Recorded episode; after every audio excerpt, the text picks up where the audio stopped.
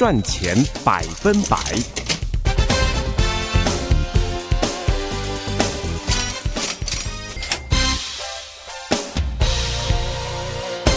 朋友们，大家好，欢迎收听在德州中文台今天这个阶段带给大家的赚钱百分百，我是胡美健。在今天，我们又一次有机会和翁杰忠翁教授啊一块儿带给大家我们接下来的节目。那么，也希望借由翁教授在呃在这一个国际金融方面的这个经验和学识啊，和大家能够。有好好的和我们的听众朋友一块儿来看一下多变的世道，多变的国际社会，在未来会是怎么样的发展？欢迎朋友们一块儿收听。呃，翁教授你好，哎早，哎早，哎突然一下没声了，吓我一跳，我以为电话断了。我我我一直没走，一直在这边。哦、oh,，OK，那显然我刚才的声音不够大，那我赶快再大叫一声。啊，真的什么都没听到啊！哎，真的，我们这这是那可能这个真的是我们这个电话线啊。我是现在什么都高科技，高科技一出了问题呢，还真的不知道怎么办呢。嗯、我想接下来，哎，翁教授，呃，我想请你来谈一下，我们还是要按照往例吧，因为你在 St. Thomas 大学这金融系主任，然后你也是呃金控师，用这样子又是学术，然后又是产业啊，我们说市场方面的两种不同的身份、不同的角度来看，我们现在这个。我们不讲别的吧，我们就讲美国吧。通货膨胀跟这个看起来，呃，Fed 还会要继续，今天应该要公布了，大概要继续往上升了。这个，呃，利息现在继续上涨，通货膨胀有没有到头的时候？现在坊间有很多的传言。啊，很多的传言说现在呃粮食要涨个三到五倍，然后呢呃会不够，然后还要大家赶快呃，甚至于传言要囤囤积粮食，所以现在到底未来我们是要拉警报了吗？OK，今天大家呃，我我想大家所有的焦点都放在这个中央银行的这个升息的宣布嘛？对。那刚培马说的没错，就通胀这个东西现在还在居高不下嘛，有有点怎么讲？从过去的三四个月吧，从大概八月多到现在，好像蛮蛮 stubborn 的哈，就是说还是留在了八八点八点多 percent 的。所以这个中央银行也是有点有点，我觉得他们也觉得有点意外了哈。所以今天升息三码是没有悬念的啦。今天升息零点七五 percent，是一定的嘛？百分之不，我觉得我们不敢说百分之百了哈，没有说所有的。是吗？我我我九九点九九九，我们看到就是要再升零点七五 percent。OK，是这个大家都已经接受了。事实上，对对对，也就是说会把利率要推到差不多百呃四 percent 左右。其实第一个就是说，我们也不要太过于，当然这这是一个这个这个股股票市场已经把这个零点七五 percent 的加息已经。把这个价钱已经反映出来了，所以也就是说，今天因为其实我之前也跟一些朋友在聊天啊，昨天在聊，就是说，哎，明天升息七点七五 percent，那会不会股市狂跌？然后这个这个然后去去反映这个升升息？其实我们一直讲，就是说股价是反映未来嘛，股价是反映未来的大概六到十二个月，甚至于十八个月都有可能啊。也就是说。你现在要升，呃，之前要升息零点七五 percent，股价已经反映出来了。嗯哼，说今天如果真的就升零点七五的话，其其他没有其他因素的话，股市应该是持平的。那如果说万一中央银行这个给大家一个惊喜，惊喜好了，惊喜还是惊吓就不知道了。那我觉得可能性非常低了哈。但是如果说了啊，零点五 percent，哇，那股市马上马上马上破表，马上冲都冲过这个 ceiling 了。嗯，那当然相对如果说它升一 percent，哇，那不得了，那简直是这个哀鸿遍野。所以我们今天看是零点七五，但不是今不是零点七五本身的问题了。其实今天这个中央银行升息之后，他们所给的一个一个总结，就是说接下来怎么样？接下来会不会再升息？那而且升多少？然后多快？然后什么时候停止升息？所以我们就是说，目前的看法就是说，今天会零点七五。然后十二月会零点五，就两码，嗯哼，那这是好事，就是说那表示它已经开始在 slow down 了，它已经开始有一个转折了，OK，就是说升息的力道它还是升了，可力道开始减低了。从今天这个月的零点七五到二十二月的零点五，目我我们希望这样子了。然后接下来明年的二月、三月再各一码零点二五、零点二五，所以最后就达到他们所谓的最高点的零呃百分之五了。对。对，明年的三月，就、嗯、目前我们希望看到是这样子，明年三月百分之五，然后 那就是青冈上高原 最高点的，哦、然后慢慢我们希望就是往下往下走了。这是目前我们的希望看到是这样。那银中中央银行看到也希望是如此的哈。所以呢，我们要看这个未来的经济数据怎么去建议，怎么去走。但是目前看起来是这样。嗯、那通胀本身就是说八点二 percent 的话呢，是有一点点，有一点点这样的力道是有一点点慢哈。好像它已经在这好一阵子了呀。但是我们也慢慢看到一些经济经济的数字出来哈。嗯哼。就是说，你看 mortgage rate 已经到百分之七了嘛。对。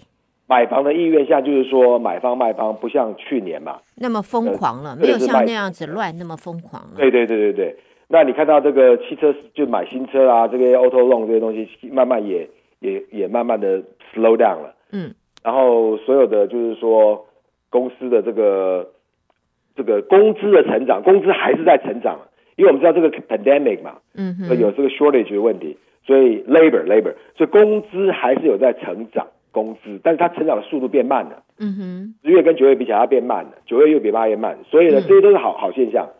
再加上就是说，如果 我们一直希望，如果俄乌战争什么时候停下来了，好像粮食这些很多的这些原物料、粮食都可以受到缓解。俄乌战争如果真的能够能够 call off，能够停的话，对，就是说，如果俄乌战争在在，如果说。有呃这个双方达成协议的话，再加上 COVID-19 现在慢慢慢慢已经到了尾声的尾对。那再加上中国这个二这个二十大之后，他这个希望就是他清零政策会稍微有点做修正嘛，哈，修修改。那这样的话呢，它的整个经济活活活动力又起来了。那物流的，我们要就就物物流也是这个物流的这个 disruption 嘛，supply chain 的这个 disruption 也是通胀。猛涨的原因之一嘛，嗯，对，物流这东西慢慢开始通了之后，所以我们一切就是一切目前看到的都是好的方向了，就是说这个啊、呃，物流的要要要要通了，COVID-19 到要快结束了，哇，已经到非常非常的尾声了。然后呢，希望俄乌这个已经搞了是吧？九个月十个月，就这已经不是战争了嘛，这根本就。对，真正的战争打那么久，从二月从三月打打打打到现在哈，所以呢，所有看起来就是说，中央银行应该有能力在十二月的时候呢，把这个呃利率呢调高的那个利率的这个力道跟速度放慢，所以只升零点呃零点五 percent。所以到二十二月份就是下个月，它再升的话，只是升呃就是不再三码了，不再是是应该就是降下来，升为两码。对，然后明年的话再一码，明年再一码一码，那也就是说到那个时候利率是五 percent，其实现在基本上就是一个拔河了嘛，就是说怎么讲，我们希望看到就是说利率往上走，然后通胀往下往下掉，那现在走走走走走到五，通胀从八八八跌跌跌跌跌跌到五或四，那当然它的它的预期就是说它的理想状态是二啊，但是我想三它是可以接受的啦，所以就是说，那我们现在讲股市了。股市呢，只要在通胀往下走的情况之下呢，因为现在是这么讲，就是说它升息到百分之五是已经 pricing 了，就是说股价已经反映这个预期，就是会会涨到五。所以呢，如果真的涨往上涨，就今天零点七五，十二月零点五都没问题，对股市来说不会有负面的影响。但是呢，如果通胀呢能够往下掉的速度，快于这个中央银行的预期，或者说快于股市的预期的话，股股票市场是会有一个很大的一个正面的反弹的。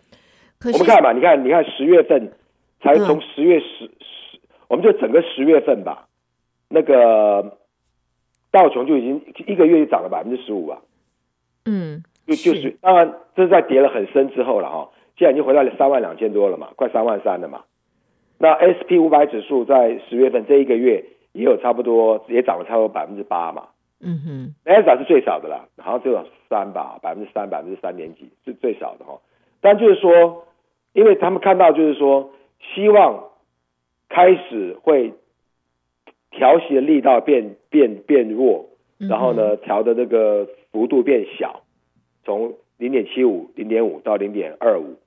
那事实上，慢慢看到的看到的趋势是这个样子。OK，那么想问一下温教授，因为现在通货膨胀还是居高不下，而且就像你一开始讲的，很 stubborn 啊，是这个停在这这个地方，似乎不怎么动了。那我理想在 Fed 方面，当然理想方面是二，或者就像你讲的三也是可以接受的。那么这样子的调整，在接下来，你看现在已经是十一月了。我们在十月份还是八点五，这个通货膨胀，还剩下十一月、十二月、一月、二月，呃，我我们这个要降下来，降到不管不不讲降二，降到三，大概需要多久的时间？如果以理想来看，是否它明年往上调一码一码，到了这个调完以后，我们就应该已经抓不到三了？那这样子看起来也不过只有十一月、十二月、一月二，这这也不过就半年不到的时间，有这么快吗？其实，编码这个问题就是他们中央这个中央银行每天在问的问题哦，跟我一样哈，我也在问包括 J 抛，呃，应应该这么说吧，我们我我我我们从去年的二零二一的十一二月说没有通胀，到今年二零二二的三四月四五月说哇，我的天呐，八点多 percent。是涨得非常非常猛的嘛？嗯，那当然我们都知道涨得非常猛的几个重要原因嘛，就是我们的这个 COVID 的这个当中的这个 QE 嘛，这个 easy easy money policy 嘛，嗯，这个 COVID nineteen 的问题嘛，这个 supply chain 的问题嘛，嗯，中这个中美的这个外这个贸易的问题嘛，是俄乌战争全部加起来嘛，所以突然之间蹦一个到八点多嘛，那当然从我们是从物理的角度了哈，物理的角度你可以上去的多快。其实下来的速度也会比较快。如果它是慢慢慢慢慢慢慢慢累积上去，说三年五年要累积上去，那你要下来可能也要同同样的类似的这个这个这个时间嘛。那这一次这个情况是有点比较特殊嘛。它从我们之前的一点多百百分之一点多的通胀到百分之八点多，几乎在几个月之间就发生了嘛。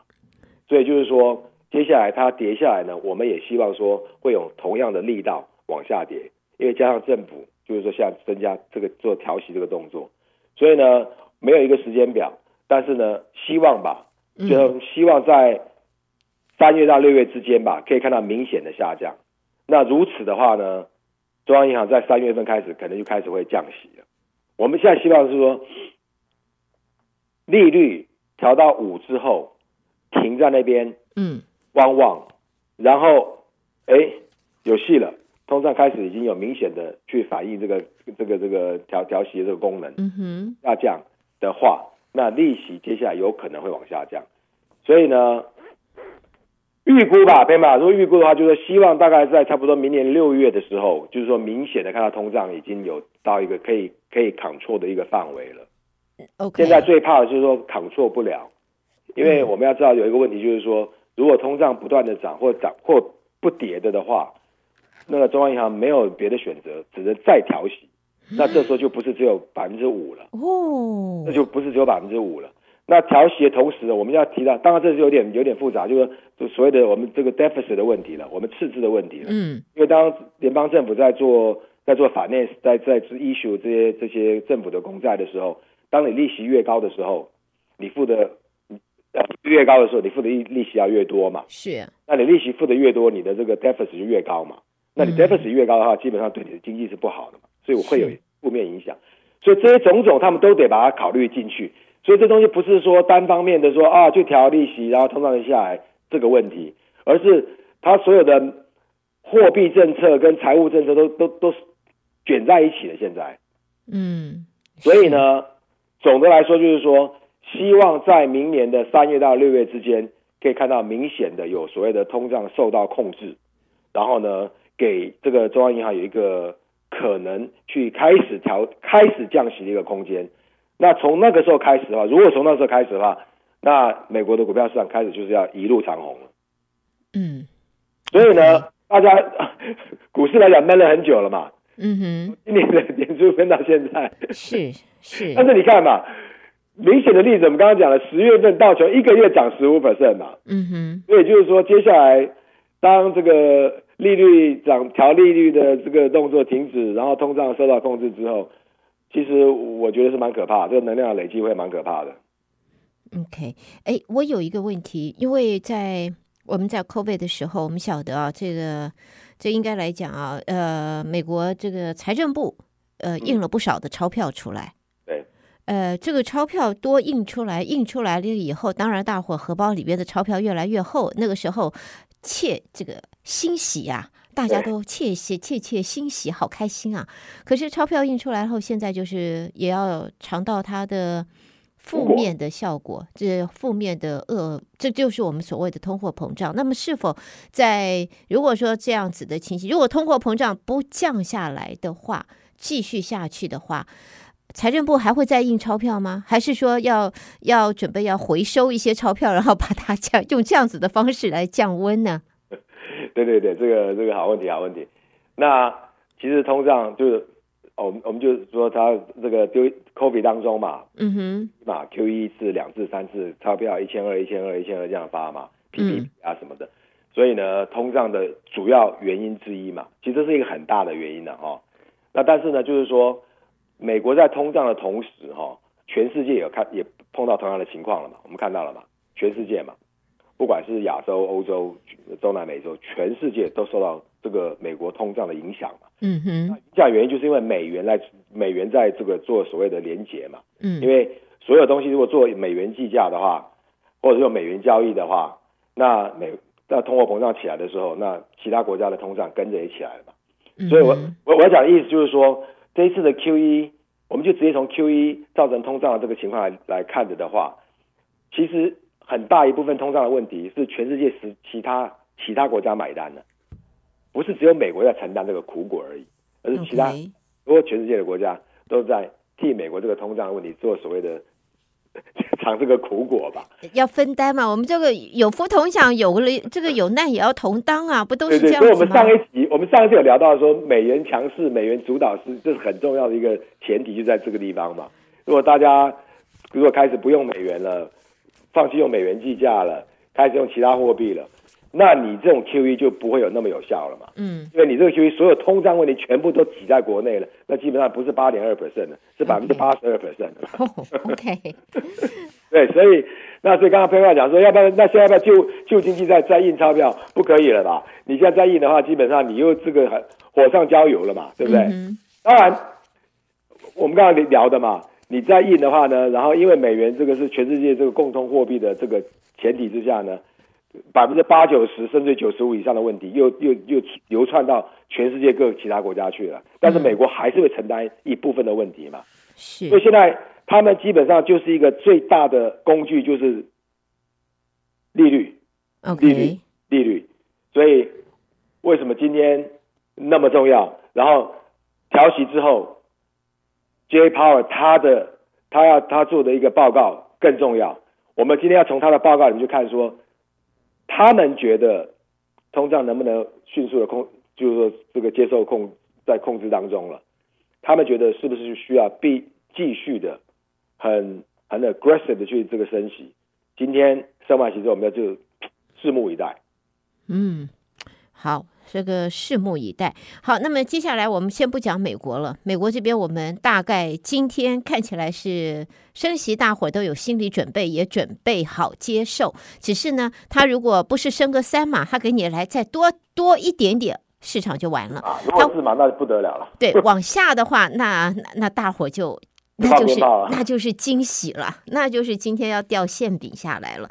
好，我们先不管美国这边，我们想请请翁教授来谈一下，因为呢，嗯，以国际的这个形势来看的话，在中国方面，清零的政策还是目前还在持续下去，但是中国对世界的影响，因为人口的众多，它这个市场是大是是这个。所有中国以外的全世界都在都想要进去，都希望能够呃能够有有利可图啊，可以在里边生利生利润的。那想问一下翁教授，中国现在的这样子的清零政策下去的话，对中国来讲，或者对外界来讲，这个关门政策是是为了蓄储备更多的力量，在未来一下子打开爆发出来？大家措手不及，还是这个对中国来讲，这个很多的外资现在的开始就是，我在那边可能没有办法有足够的人或者生产，所以都撤撤掉了。所以这个要怎么看？呃，所以我们刚刚说物流嘛，物流的问题就 supply chain disruption 的最大问题之一就是中国嘛。嗯，那中国现在全世界的一个制造的大引擎之一嘛。所以在 COVID 当中，从二零二零二零吧，哈，二零二零到现在，所以现在就希望说，希望就是说，它的清零政策能够有所有所修正。他如果说继续维持这种零容忍政策的话，我我觉得这个这个物流的问题要解决就需要一段时间了，因为我们现在看哈，我们现在还是有很多东西哈。那个物价高居不下嘛，哈，嗯哼，对，像我们，你看你去沃尔玛，去什么，去去什么什么什么 CVS 什么，你看这些东西很多，就是说中国来的，因为物流的问题嘛，全部涨，有些涨了百分之十、二十、三十，甚至于百分之百都有嘛。所以呢，佩德拉说的没错，他们如果继续维持这种呃零容忍、清零政策的话呢，那工厂也不能这个正常运作，然后外资慢慢也会有所这个。也觉得说这个会会啊、呃，在那边有问题会撤撤资，所以呢，呃，如果是维持那种清零政策、零容忍政策的话，我觉得就是说从物流的角度来看的话，还是不会通的，就是说速度会非常非常慢。所以现在我们的希望就是说，如果中国做一些调整，嗯哼，然后就是说开始物流有这个。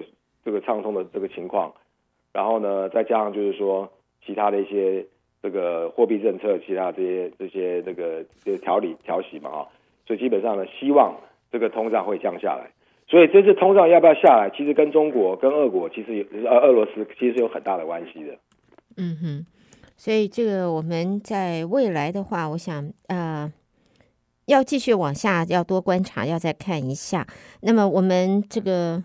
在美国来讲的话，虽然我们要有国际观啊，能够看全球、看未来的发展，不过目前来讲，我想我们还是还是先把我们自己这一边的荷包，然后我们自己的经济，先要能够稳妥的，能够能够掌控一下，能够安排一下比较好，因为。联准会今天的公布之后呢，十一月出来了，十二月是不是降到两码？下明年是不是一码一码？然后就像翁教授我们在今天所谈的、所做的一个分析，在明年也许在呃四五月以后，然后通货膨胀降下来了以后，利息在那个时候也可以慢慢的回降下去，呃，大伙那个时候又可以意气飞扬啊。那走在路上，那又是意气飞扬，蛮蛮精准的。希希望啊，希望了。那个时候，那那就不一样，那又是抬头挺胸、扬眉吐气的时候了。对对对对对，特别就是说有这个投资的朋友啊，这个时候，这个时候其实 OK 的，很 OK 的，因为呃，我我我我们都有感受到这个股市狂跌的这这个几个月的情况嘛，哈，是刚刚聊的嘛，你跌多快涨的就多快，所以呢，当这个。这个通胀一旦一旦到了这个可以可以接受的程度的时候，刚然后开始在停停止升息或开始降息的时候，那是很可怕的，是往上冲的力道会非常非常可怕。